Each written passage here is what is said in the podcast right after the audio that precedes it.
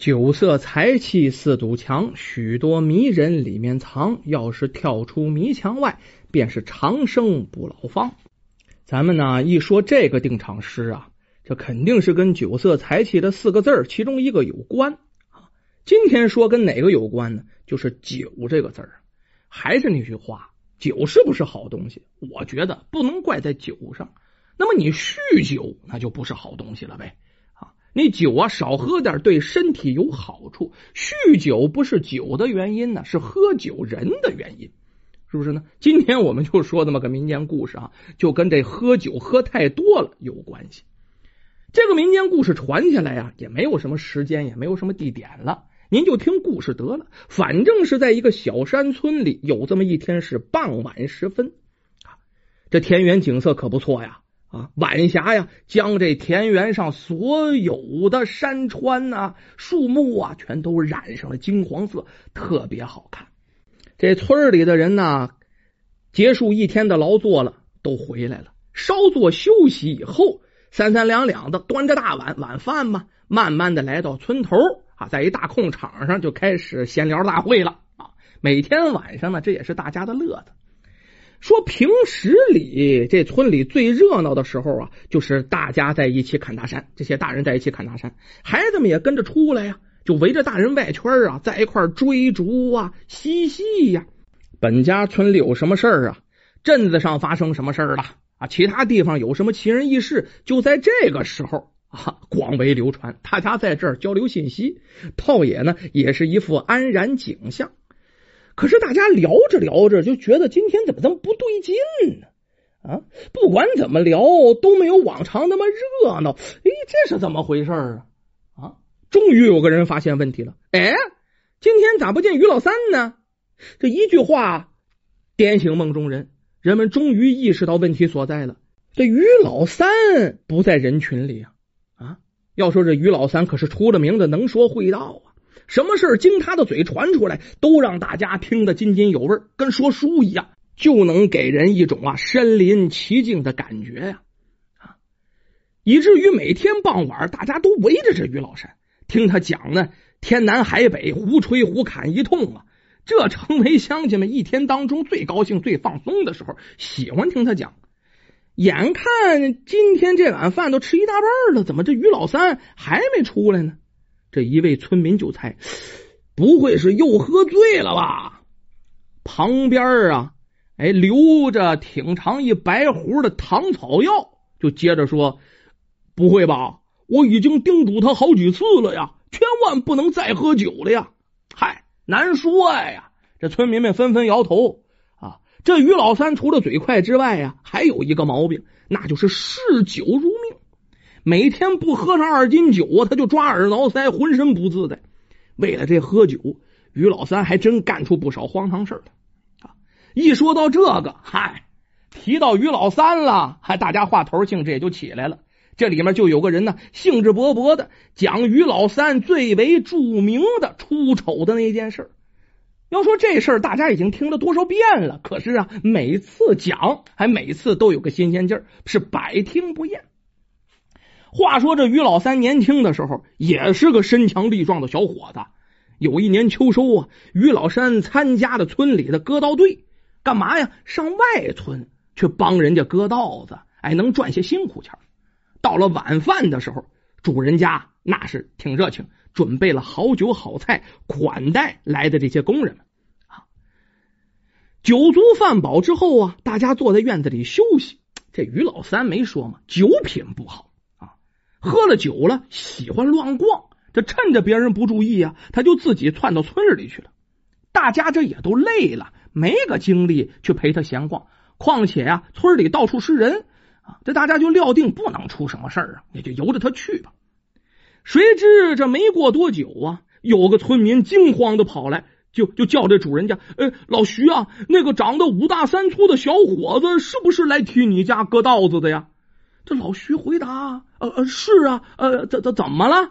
那个来送信的村民呢，往村外这么一指，一脸焦急：“呃，快去看看吧！那小伙子在路上啊，跟陈老四家的黄牛遇上了啊！他不止不让道啊，还去掰着牛脑袋啊！你也知道那老黄牛可脾气火爆啊啊！他用脚这么一挑啊，把那小伙子顶地里去了，现在还趴在那起不来呢。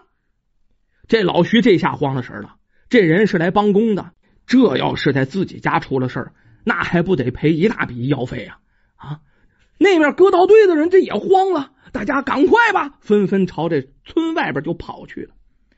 来到这田埂之上啊，已经有很多人在围观了。一位大婶还在描述刚才那惊险一幕呢。哎呦，这小伙子也是啊，没事惹那牛干啥呀？我看见那牛啊，一顶过去，小伙子屁股上就开了花了哟，一团白肉，当时就掉下来了。哎呀妈呀，真是吓死人呐！大伙儿啊，挤进人群一看，可不嘛？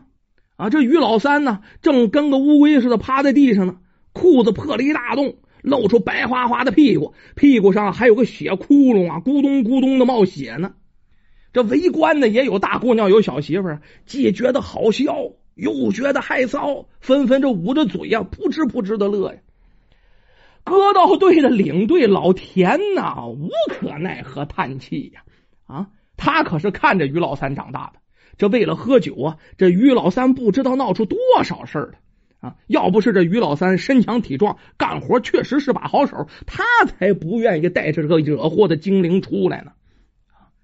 正在考虑的时候，这老徐已经带着人呢，将这于老三给扶起来了。于老三这屁股疼的呀，啊，呲牙咧嘴，但是这神志啊却很清醒。他刚才趴在地上不起来，为什么呀？羞于见人呐！这起的脸往哪搁呀？现而今一看，旁边这些姑娘们呐，嘲笑的这眼光更是让他无地自容啊！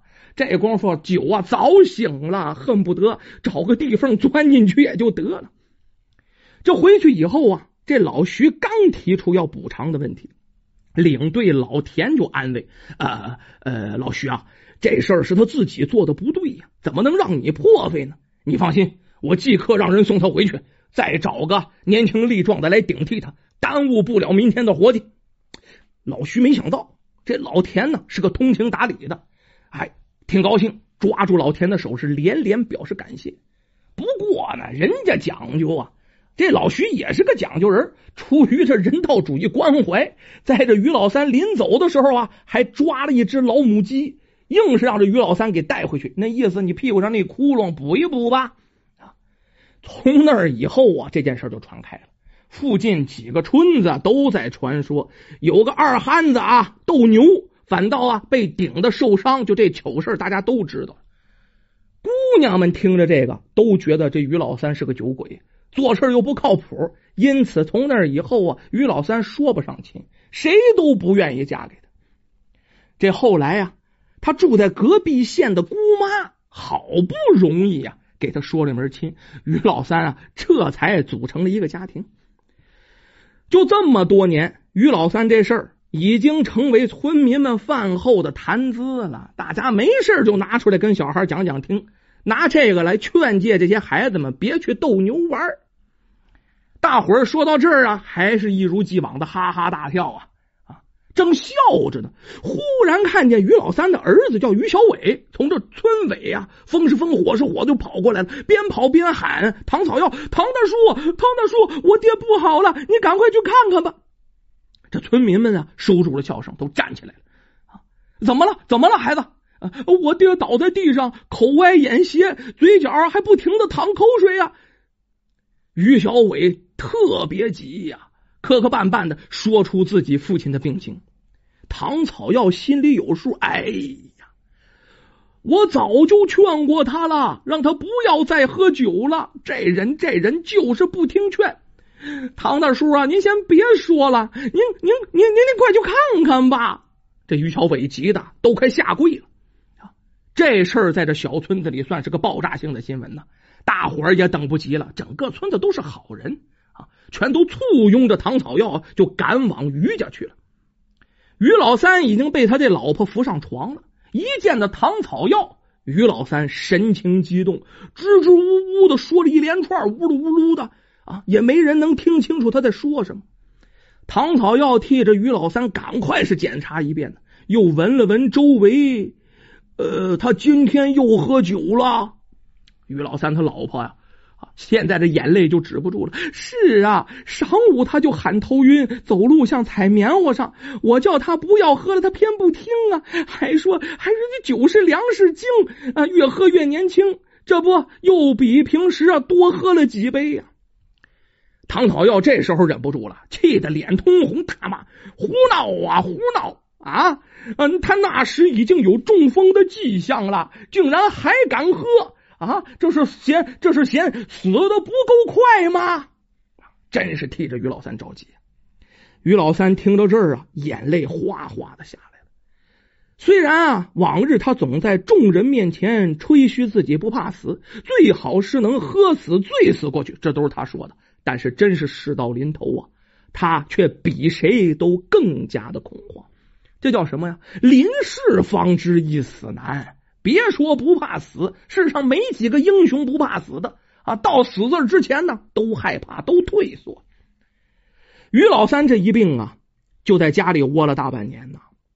他终于尝到了口不能言、身不能行的痛苦，还真不错。这唐草药的医术真挺高，几剂药啊颇为有效。就这汤药啊，渐渐的呀，于老三能够拄着拐杖啊，慢慢的挪步了。这就算不容易呀！啊，那时候是医术不发达的，而且还是小乡村呢。啊，中了风基本上就是宣判死刑了。这能挪步了，就相当不错了呀！啊，他在外边溜达的时候啊，人们看见他，经常会跟他开些无伤大雅的玩笑。